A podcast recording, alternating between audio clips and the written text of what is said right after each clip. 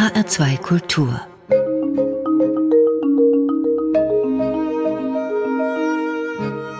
Doppelkopf Heute am Tisch mit Amelie Nägele, Hauptmann. Gastgeberin ist Andrea Seeger.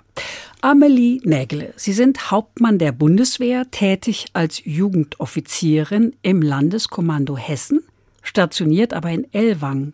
Das gehört zu Baden-Württemberg. Wieso dann Landeskommando Hessen? Da geht es tatsächlich um das Unterstellungsverhältnis. Also die Jugendoffiziere aus Baden-Württemberg gehören alle zusammen zum Landeskommando Hessen, weil nur die sogenannten Ein-Sterne-General geführten Landeskommandos die Jugendoffiziere unter sich haben. Wunderbar. Sie sind Hauptmann und Offizierin. Ich kenne mich jetzt nicht so gut aus. Sind das nicht beides Dienstgrade? Nein. Hauptmann ist der Dienstgrad, der Offizier ist ja die Laufbahn. Wenn man das mit dem öffentlichen Dienst, was man vielleicht noch so kennt, vergleicht, wären das die Beamte im höheren Dienst. Also wir haben die Mannschaften, dann haben wir die Unteroffiziere, danach kommen die Offiziere und danach kommen die Stabsoffiziere und ganz oben drüber kommt dann noch die Generalität. Wollen Sie sowas auch mal werden? Nein. Warum nicht?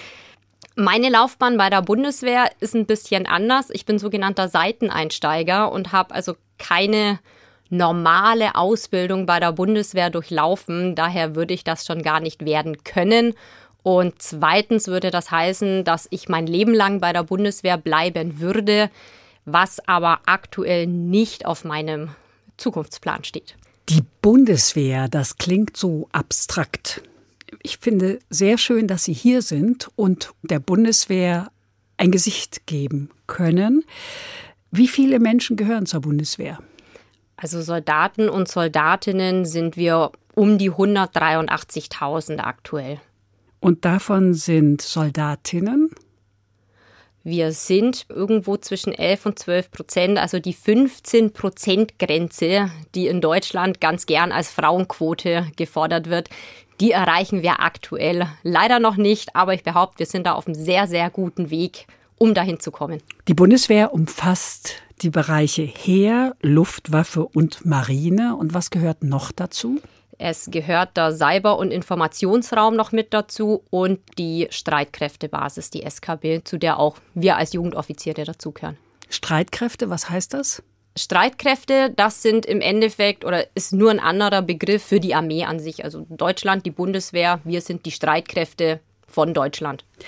Ich habe gelesen, 0,22 Prozent der Gesamtbevölkerung gehören der Bundeswehr an. Fühlen Sie sich als Exotin? Manchmal ja. Ich möchte jetzt nicht unbedingt auf dem Thema drauf rumreiten, aber vor allem als Frau in der Bundeswehr ist es schon noch so, dass man komisch angeguckt wird. Also ich bin sehr viel in der Bundesrepublik unterwegs, auch sehr viel mit dem Auto.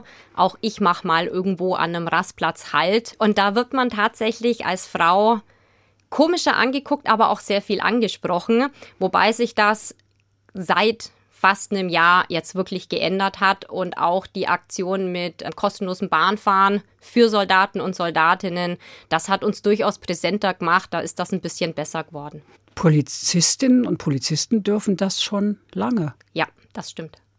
Und Soldatinnen und Soldaten nicht? Nee, wir dürfen das noch gar nicht so lang. Da gab es jetzt 2021 jetzt einen Vertrag mit der Deutschen Bahn, dass auch Soldaten und Soldatinnen in Uniform kostenlos Bahn fahren dürfen. Sie sagen, Sie Menschen sprechen Sie an. Was sagen die denn? Ganz unterschiedliches. Also es gibt auf der einen Seite sehr viel Zuspruch, so nach dem Motto, vielen Dank, dass es noch jemanden gibt, der diesen Job machen möchte und es ist doch wichtig, dass es euch gibt. Aber auf der anderen Seite auch sehr viel Negatives. Man hört ja immer so, Kindermörder, wir spielen gern mit Waffen, was weiß ich, solche Sachen. Also das ist schon auch mit dabei, wobei sehr viele wirklich interessiert daran sind, wie es denn auch als Frau bei der Bundeswehr ist und das nicht komisch ist, in einem männerdominierten Beruf ja, den gleichen Job zu machen. Ist es komisch? Nein, also für mich nicht.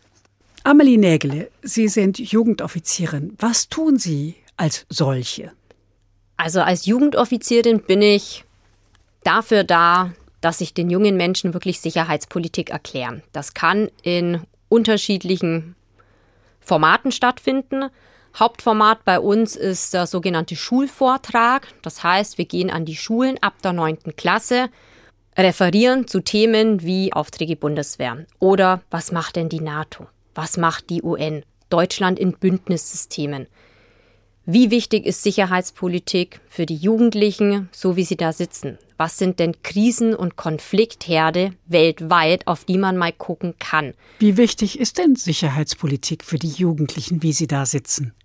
Im ersten Moment gar nicht. Also mit Sicherheitspolitik können die in dem Alter extrem wenig anfangen, aber wenn man ihnen dann mal erklärt, was denn Krisen und Konflikte weltweit für Auswirkungen auf uns in Deutschland haben können, wie zum Beispiel Piraterie vor der Küste Somalias und die Einschränkung des Welthandels, was das mit den Preisen für ihre bestellten Produkte bedeutet, dann kommt meistens nach 90 Minuten so der Aha-Effekt.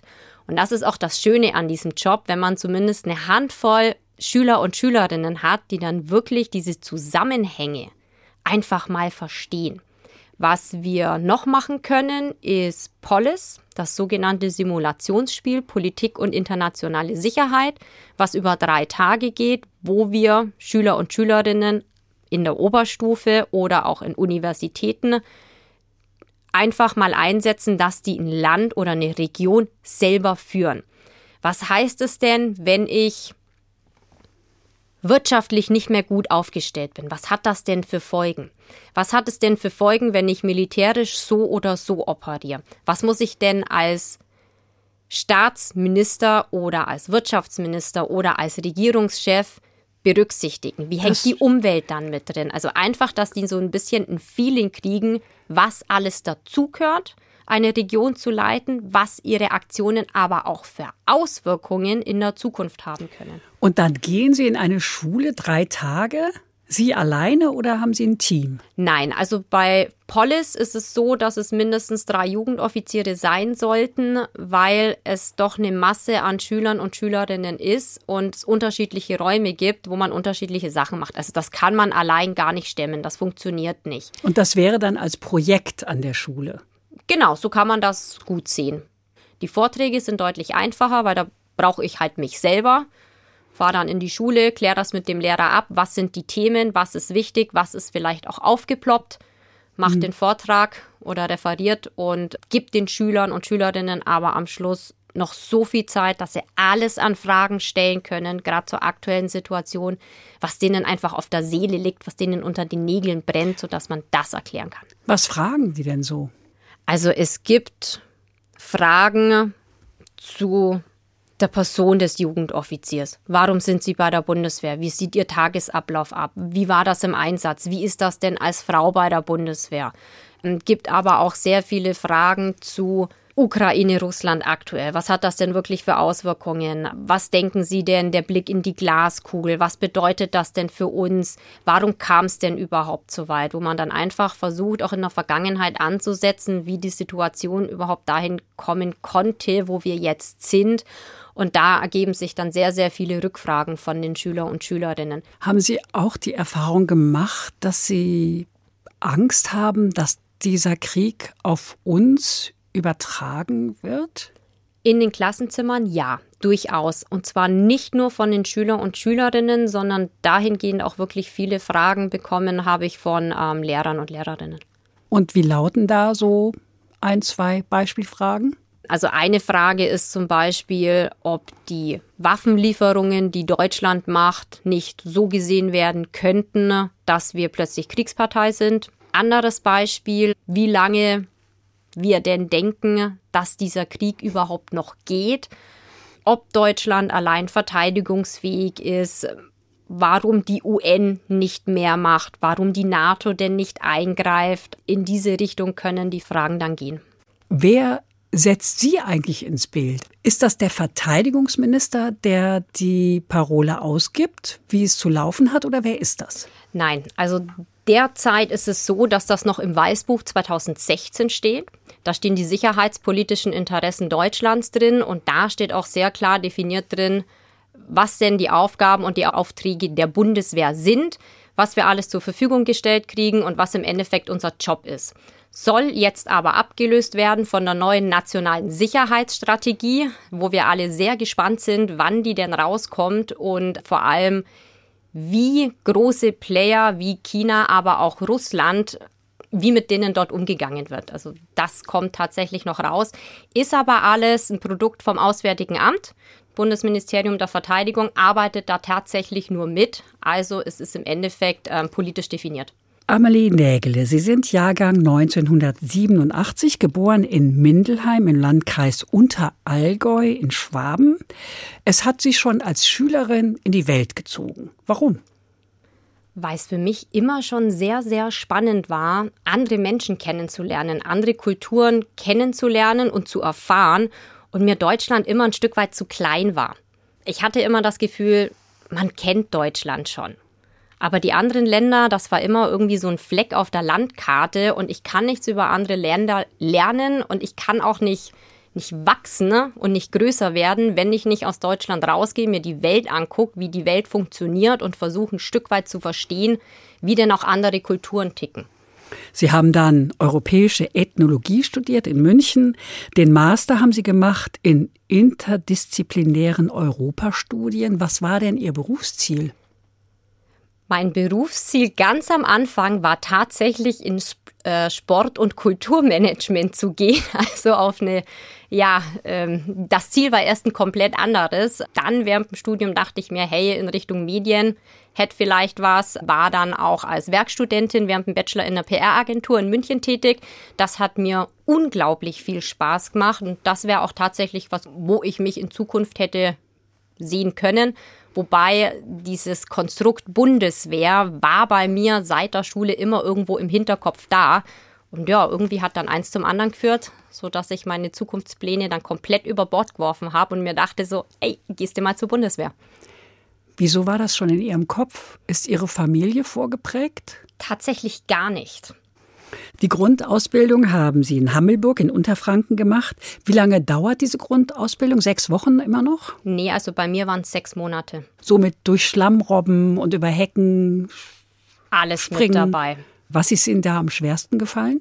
Was extrem herausfordernd war, dadurch, dass ich schon ein abgeschlossenes Studium hatte, war ich durchaus schon etwas lebensälter und es gab noch ältere als mich. Wir waren aber gleichzeitig mit all denen zusammen in der Grundausbildung, die frisch aus der Schule kamen, also 18, 19, Leute, die vom Leben noch nicht viel gesehen hatten, Leute, die noch unfassbar viel Erwartungen hatten, aber auch Leute, die noch nie ihr eigenes Leben managen mussten.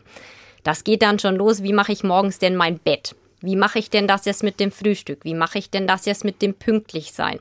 Und diese Lebenswelten, die da aufeinander getroffen sind, von den Leuten, die schon einen Job hatten, die eine Ausbildung hatten, die vielleicht auch schon die eigene Wohnung hatten. Die ihre Wäsche zusammenlegen können. Richtig, diese Sachen und die sich einfach auch selbst organisieren können und halt schon ein bisschen was erlebt und ein bisschen was gesehen haben, die in einen Topf zu werfen mit den ganzen ich nenne sie jetzt mal Küken, ohne jemanden damit auf die Füße treten zu wollen. Also das war tatsächlich echt eine Herausforderung. Zusätzlich zu allem Körperlichen natürlich. Also wenn man halt 10 bis 15 Jahre älter ist, tut man sich bei manchen Sachen schon ein bisschen schwerer, wie jetzt mit 18 oder 19. Wie viele haben aufgegeben? Aufgegeben tatsächlich gar keiner bei mir. Zwei sind raus, aber verletzungsbedingt. Wie viele waren Sie da insgesamt in Hammelburg? Also bei mir im Zug waren es 43 oder 44 und wir hatten vier Züge. Über Ihre persönliche militärische Laufbahn, Sie sind ja eine Seiteneinsteigerin, wie Sie gesagt haben, sprechen wir gleich, Amelie Nägele. Erst hören wir Musik, die Sie uns mitgebracht haben, nämlich von Linkin Park, Breaking the Habit. Was verbinden Sie damit? Ähm, Linkin Park ist eigentlich die Band meiner Jugend. Also gehen wir jetzt mal zurück in meine Pubertät. Immer wenn irgendwas scheiße lief, aber auch wenn irgendwas extrem gut lief, lief bei mir Linkin Park rauf und runter. Also es ist so wirklich, ja, die Band, mit der ich aufgewachsen bin.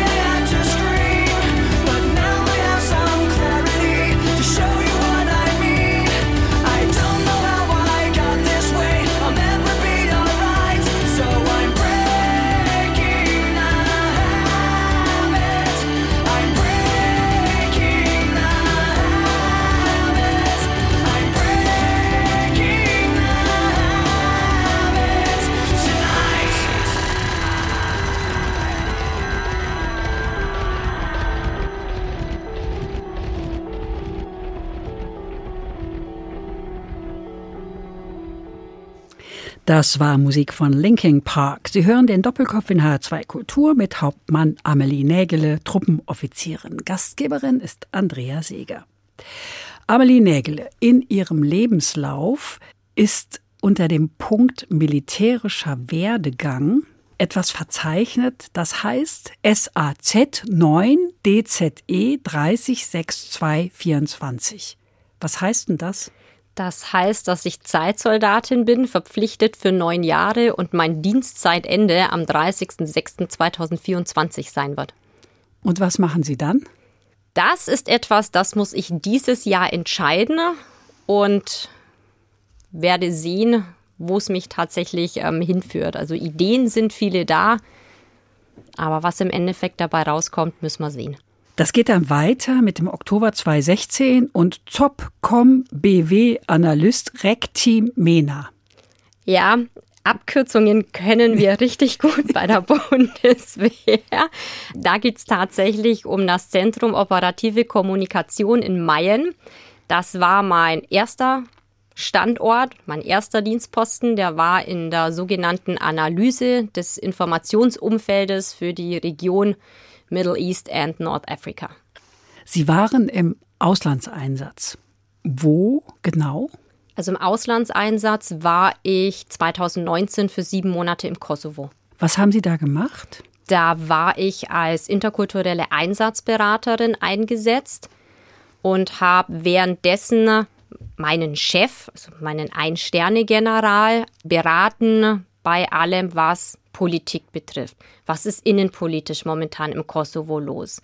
Geht die Bevölkerung mit mit den Entscheidungen, die die Regierung treffen möchte? Kann das Auswirkungen auf uns haben? Was ist für uns in unserer militärischen Operationsführung wichtig? Außenpolitisch genau das Gleiche. Was machen denn die angrenzenden Länder?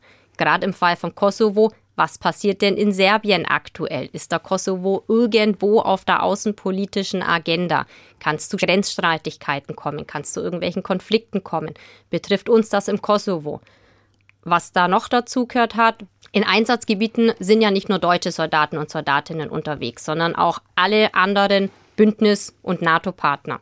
In meinem Fall war währenddessen Donald Trump Präsident der USA und wie das halt ganz oft so ist bei amerikanischen Präsidenten, wenn ich innenpolitisch ein Problem habe, dann brauche ich außenpolitischen Erfolg. Und er hat sich auf die Fahne geschrieben, er löst mal ganz schnell den Serbien-Kosovo-Konflikt.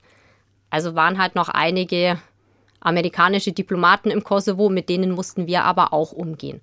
Sprechen Sie dann mit diesen Diplomaten? Auch ja. Also ich spreche mit internationalen Diplomaten, ich spreche mit nationalen Politikern und Politikerinnen, habe aber auch viel mit den Leuten äh, gesprochen, die in den Diplomatenbüros gearbeitet haben.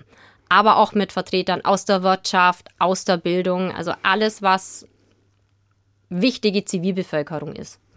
Nun hat sich Seit dem Krieg Russlands gegen die Ukraine der Schwerpunkt der Berichterstattung in Sachen Bundeswehr verlagert, weg von den Auslandseinsätzen hin zur Struktur und zur Ausstattung der Bundeswehr. Wie gefällt Ihnen das? Auf der einen Seite finde ich sehr gut, dass Deutschland über die Bundeswehr spricht. Wir waren die letzten Jahre eher so ein bisschen in der Versenkung verschwunden und keiner hat im Endeffekt über die Bundeswehr gesprochen. Und wenn wir doch mal in der Presse waren, dann war es zu 80 Prozent negativ. Jetzt ist der Fokus ein anderer. Es gibt wieder eine Notwendigkeit, warum die Bundeswehr wichtig ist in Deutschland. Und da hat sich der Fokus hinverlegt. Also die Leute haben verstanden, warum es uns denn gibt und warum man sich auch durchaus mal mit der Bundeswehr beschäftigen sollte. Ich finde das tatsächlich sehr, sehr gut, dass wir wieder in den Köpfen der Bevölkerung auftauchen. Ich habe im Februar 2022 meinen Ohren nicht richtig getraut, aber im Radio verkündete Olaf Scholz, der Bundeskanzler, dass es ein 100 Milliarden Sondervermögen geben wird für die Bundeswehr. Ist davon eigentlich schon was angekommen? Also bei mir noch nicht, nein. Es herrschen Regelungswut und Risikoscheu, Ausrüstung, Waffen und Panzer. Das, was da ist, funktioniert nicht. Aber es ist ja noch viel schlimmer. Deutschland liefert jetzt 14 Leopard 2 Panzer aus Bundeswehrbeständen an die Ukraine. Der Chef des Bundeswehrverbandes André Wüstner warnt vor den Folgen und fordert eine Art Kriegswirtschaft. Das ist ja ein starkes Wort. Was meint er damit? Also was genau er damit ausdrücken möchte, kann ich jetzt so nicht sagen. Meine Vermutung ist, dass er darauf hinaus möchte, alles, was wir abgeben und alles, was wir schon abgegeben haben, dass wir das auch nachbestellen und mit der Rüstungsindustrie drüber sprechen und Verträge schließen, dass wir diese Sachen auch zeitnah wieder kriegen. Zeitnah heißt was? Zeitnah heißt bitte nicht erst in fünf, sechs, sieben Jahren, sondern doch ein bisschen früher. Kaputt gespart worden ist die Bundeswehr, lautet ein immer wieder gehörter Vorwurf. Niemand hat ja wirklich dran geglaubt, dass ein neuer Krieg in Europa kommen wird. Nun ist er da äh, seit einem Jahr und die Bundesrepublik Deutschland ist nur bedingt abwehrfähig. Die Bundeswehr ist nach wie vor im freien Fall, sagt André Wüstner. Macht Ihnen das Angst, Amelie Nägele? Gut, als Bundeswehrangehöriger denkt man immer anders drüber nach, was denn die Stärken und die Fähigkeiten der Firma sind, für die man arbeitet. Angst? Nein. Fände ich jetzt persönlich ein zu starkes Wort. Man denkt drüber nach, definitiv, aber Angst würde ich es nicht nennen. Sie würden sich das anders wünschen, oder? Was ich mir wünschen würde, wäre mehr Rückhalt und mehr Unterstützung für die Bundeswehr, vor allem von Seiten der Politik. In der Vergangenheit war es leider oft so, dass man mit der Bundeswehr keine Wahlen gewonnen hat. Die Bundeswehr war nicht populär. Wir waren jetzt kein Aushängeschild, wo jeder Politiker gesagt hätte, so, hey super, ich stärke jetzt mal die Bundeswehr und damit gehe ich in den Wahlkampf. Nein, dass man da einfach ein bisschen mehr Rückhalt und mehr Unterstützung kriegen würde, das wäre sehr, sehr schön, aber auch, dass die Bevölkerung vollständig versteht, warum es denn die Bundeswehr überhaupt noch gibt. Es war in der Vergangenheit so, wir leben oder lebten in Friedenszeiten. Wir sind umgeben von Verbündeten, ob das NATO-Partner sind, ob das EU-Mitgliedsländer sind oder ob das noch die Schweiz dazu ist, es gab keine Notwendigkeit für eine 100% selbst einsatzfähige Bundeswehr. Aber die gibt es jetzt. Die muss es jetzt geben. Also das ist genau der Punkt, wo wir hin müssen, weil sich die Zeiten oder die aktuelle Situation massiv geändert hat, sodass wir auch ein Umdenken bei uns in Deutschland brauchen. Weg von diesem Sicherheitsgedanken hin zu ja, vielleicht mehr Realpolitik, um es mal wirklich krass auszudrücken. Es fehlt modernes Großgerät, es fehlen Munition, Ersatz- und Austauschteile. Das müsste alles mal ausgeglichen werden, nachbestellt werden, wie Sie das schon gesagt haben. Reichen denn 100 Milliarden Sondervermögen überhaupt aus? Ich hoffe ganz stark, dass sie ausreichen werden, um die Lücken zu füllen. Aber für mehr wird es definitiv nicht reichen. Kaputt gespart ist ja das eine. Das andere Problem sind die Strukturen. Es gibt keinen Generalstab mehr, keinen Führungsstab der Streitkräfte. Kann das so überhaupt funktionieren? Das haben wir die letzten Jahre ja bewiesen, dass es funktioniert. Es ist halt relativ schwerfällig. Es sind die Behörden der Bundeswehr für Personal, Infrastruktur, Umweltschutz und Dienstleistungen sowie das Beschaffungsamt in Koblenz. Darüber sprechen wir gleich nach einer weiteren Musik, die Sie mitgebracht haben, nämlich von den Hooters, Johnny B. Warum das? Weil das Lied einfach echt gut ist.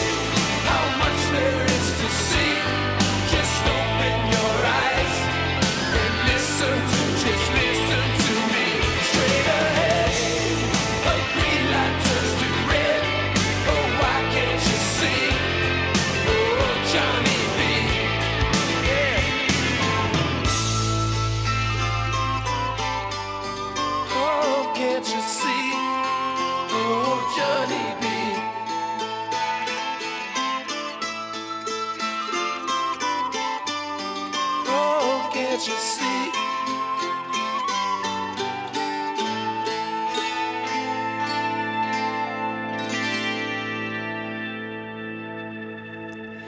Das war Musik von den Hooters, weil sie so schön ist. Sie hören den Doppelkopf in HR2 Kultur heute am Tisch mit Hauptmann Amelie Nägele.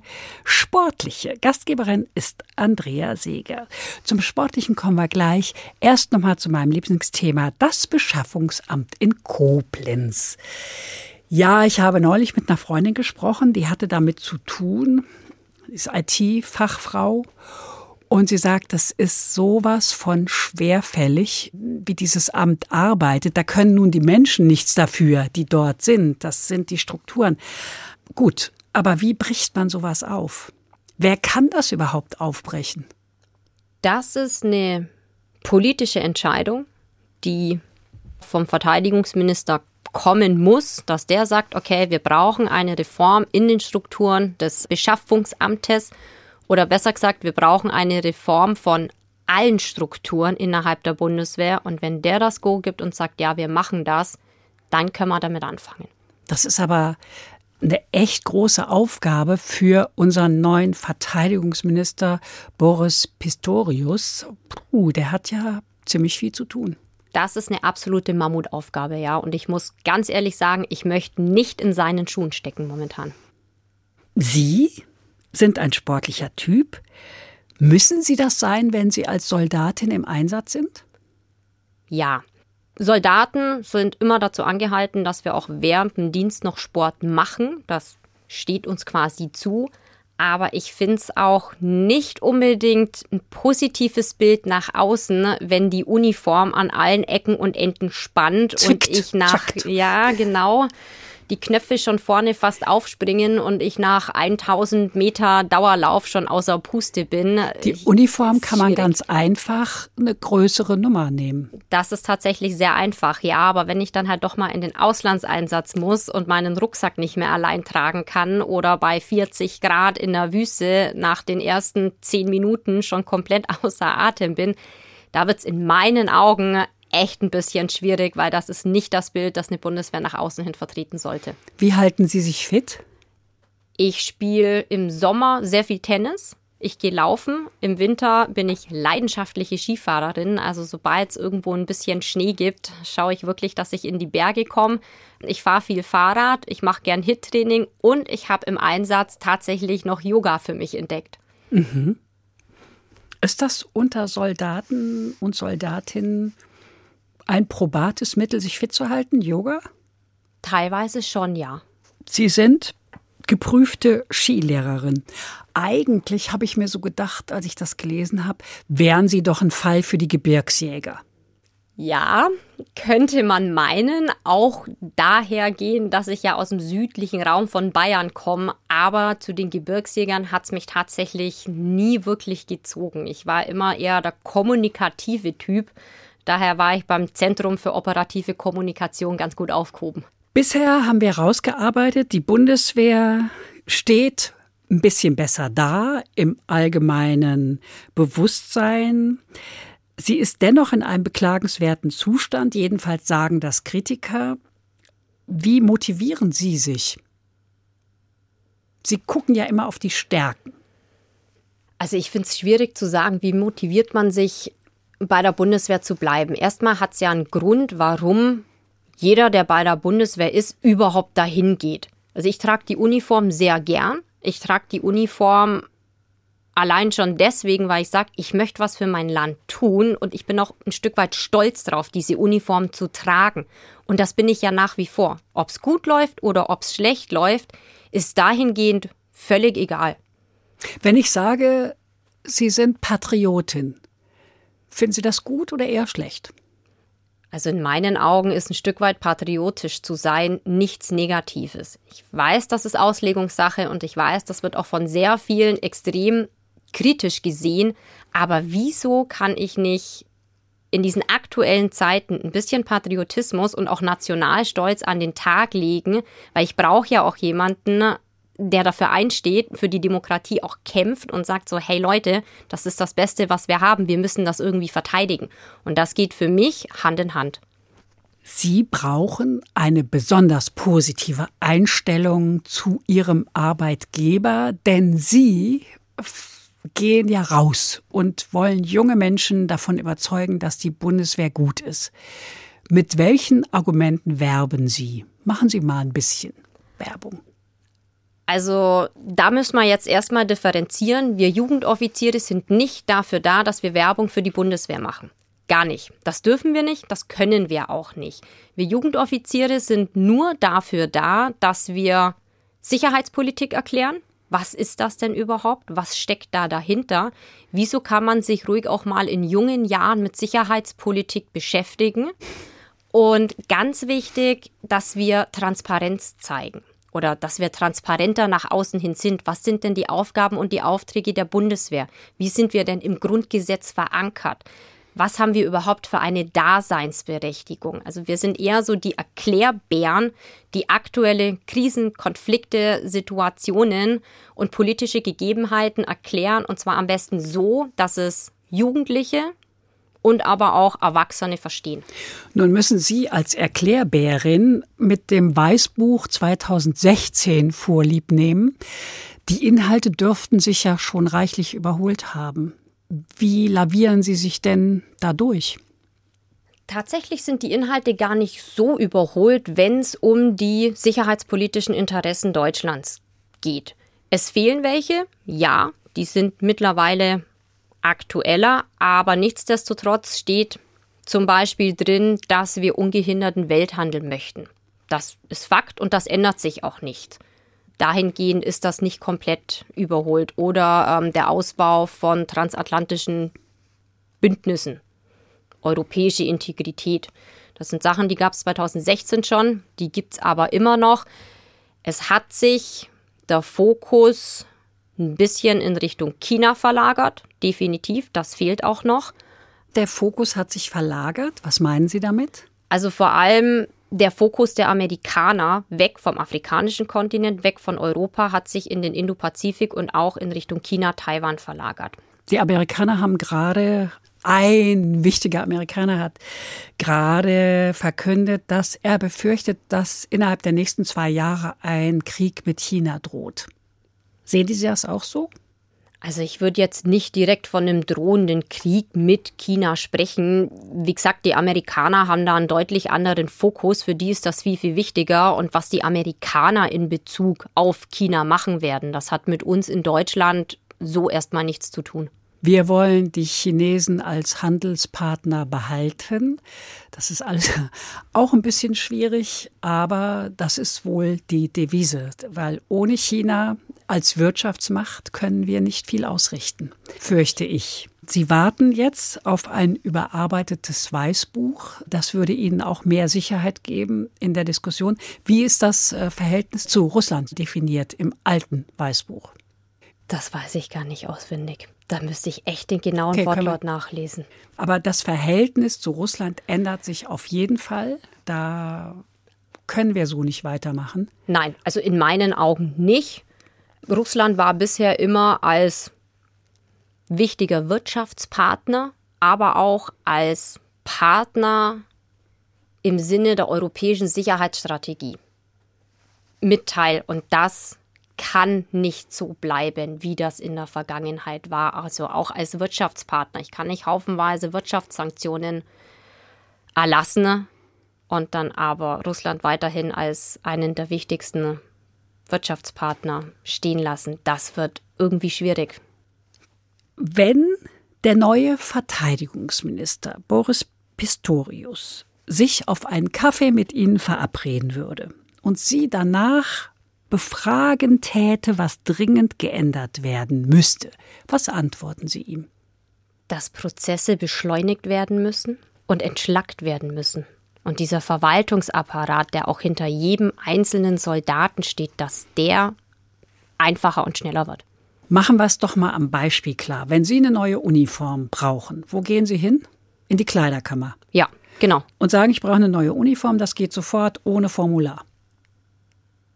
Es kommt jetzt ganz darauf an, welche Bekleidung. Wenn es sich um Grün handelt, ja, dann mache ich das so. Das ist kein Problem. Wenn es sich ähm, grün, grün? den Flecktarn-Uniform, also so diese okay. normale Uniform, wie man sie ähm, meistens auch von den Medien kennt, Wenn es um den Dienstanzug geht, dann kaufe ich mir meine Hemden selber und meine Hosen auch.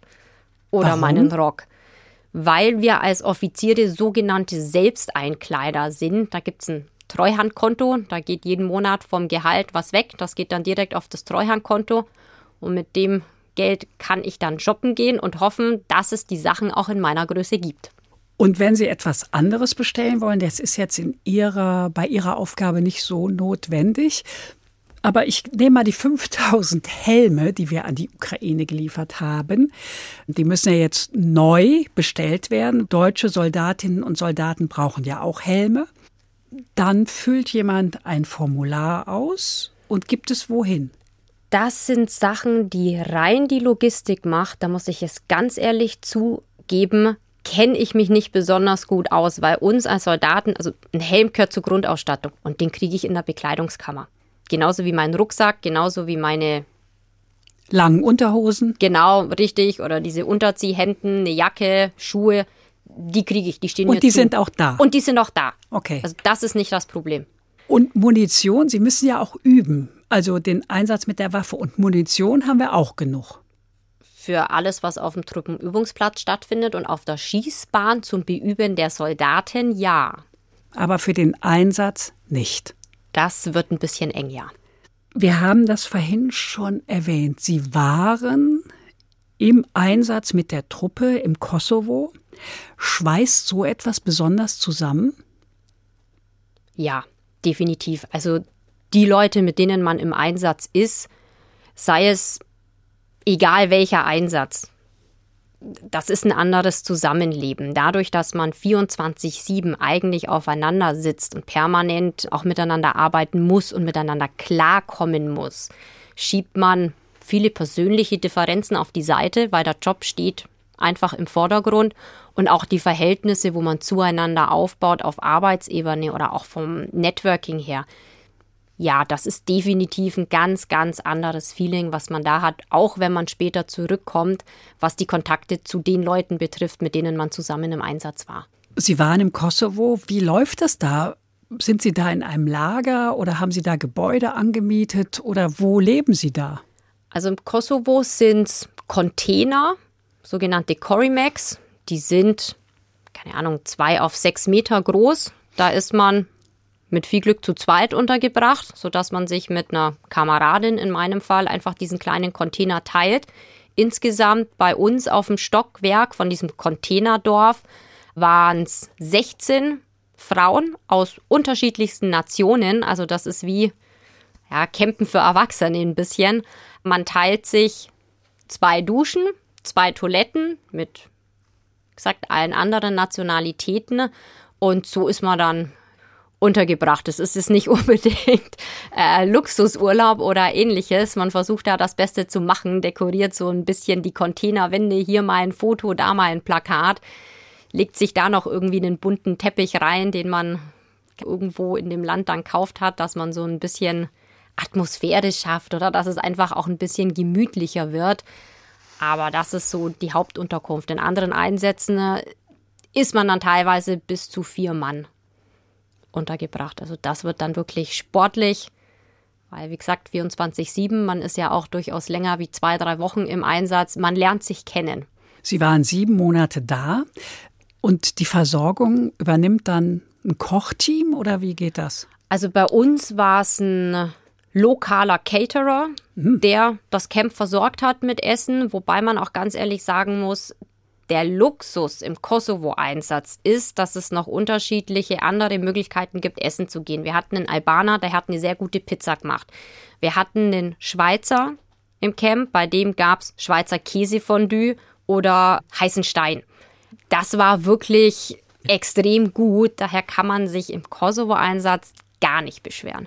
Also jedenfalls nicht übers Essen. Nein, absolut nicht. Also kochen können sie, muss man den Kosovaren allgemein zugute halten. So gut wie da, durchgehend und vor allem so günstig wie da, habe ich bei uns selten gegessen. Würden Sie noch mal in einen Auslandseinsatz gehen? Ja, sofort. Es sind da eigentlich auch Seelsorger im Camp? Ja, sind auch da. Es gibt Truppenpsychologen, es gibt Seelsorger, es gibt aber auch Militärpfarrer, Ob das katholische Militärpfarrer, evangelische Militärpfarrer, ein Rabbiner ist, völlig egal. Die sind für alle Soldaten zuständig und mit denen kann man auch wirklich jederzeit reden. Die sind für einen da, die hören einem zu und die Versorgung des psychosozialen Netzwerkes, das wir haben, habe ich persönlich als extrem gut und auch gut funktionierend im Einsatz erlebt. Haben Sie es mal genutzt, die Möglichkeit, mit einem Seelsorger oder einem Psychologen zu sprechen? Nein, habe ich nicht. Wenn Sie Ihr Herz ausschütten möchten, bei wem tun Sie das? Da muss meistens mein Freund dran glauben, der muss sich das alles anhören. Ist der auch Soldat? Nein, der ist Wirtschaftsingenieur, der ist kein Soldat und das macht es für mich auch so unfassbar einfach, wenn ich mich mal auf gut Deutsch gesagt auskotzen muss. Der versteht nur die Hälfte von dem, was ich sage. Und dann kommt dann auch wenig zurück. Also der ist dann wirklich nur zum Zuhören da, sodass ich einfach meinen Frust und alles, was dazugehört, ablassen kann. Es kommt aber keine Retourkutsche. Das ist tatsächlich sehr gut so. Amelie Nägele, was sagen Ihre Freunde über Sie? Oh, das ist eine gute Frage. Ich würde mal behaupten, dass sie sagen, dass ich relativ vorlaut bin, meine Meinung immer gut vertrete, aber hoffentlich auch ein Stück weit zuverlässig bin und wenn sie irgendwas brauchen, dass ich dann auch komme und einfach hilfsbereit bin und für sie da bin. Schön, es ist Zeit für eine Musik. Ausgewählt haben Sie ein Stück von, von Skunk Annecy mit dem Titel Week. Was bedeutet Ihnen diese Musik? Skanke Nancy ist für mich eine extrem starke Künstlerin, wo ich aber auch wieder nur sagen kann, ich finde die Musik einfach extrem gut, was sie macht. Bevor wir das Stück jetzt hören, sage ich Danke. Amelie Nägele, für dieses erhellende Gespräch über die Bundeswehr. Es hat mir doch einiges erläutert, was ich nicht wusste. Sie finden das Gespräch übrigens auch in der ARD Audiothek, dem kostenlosen Angebot für Podcasts. Danke Ihnen fürs Zuhören, sagt Andrea Seeger.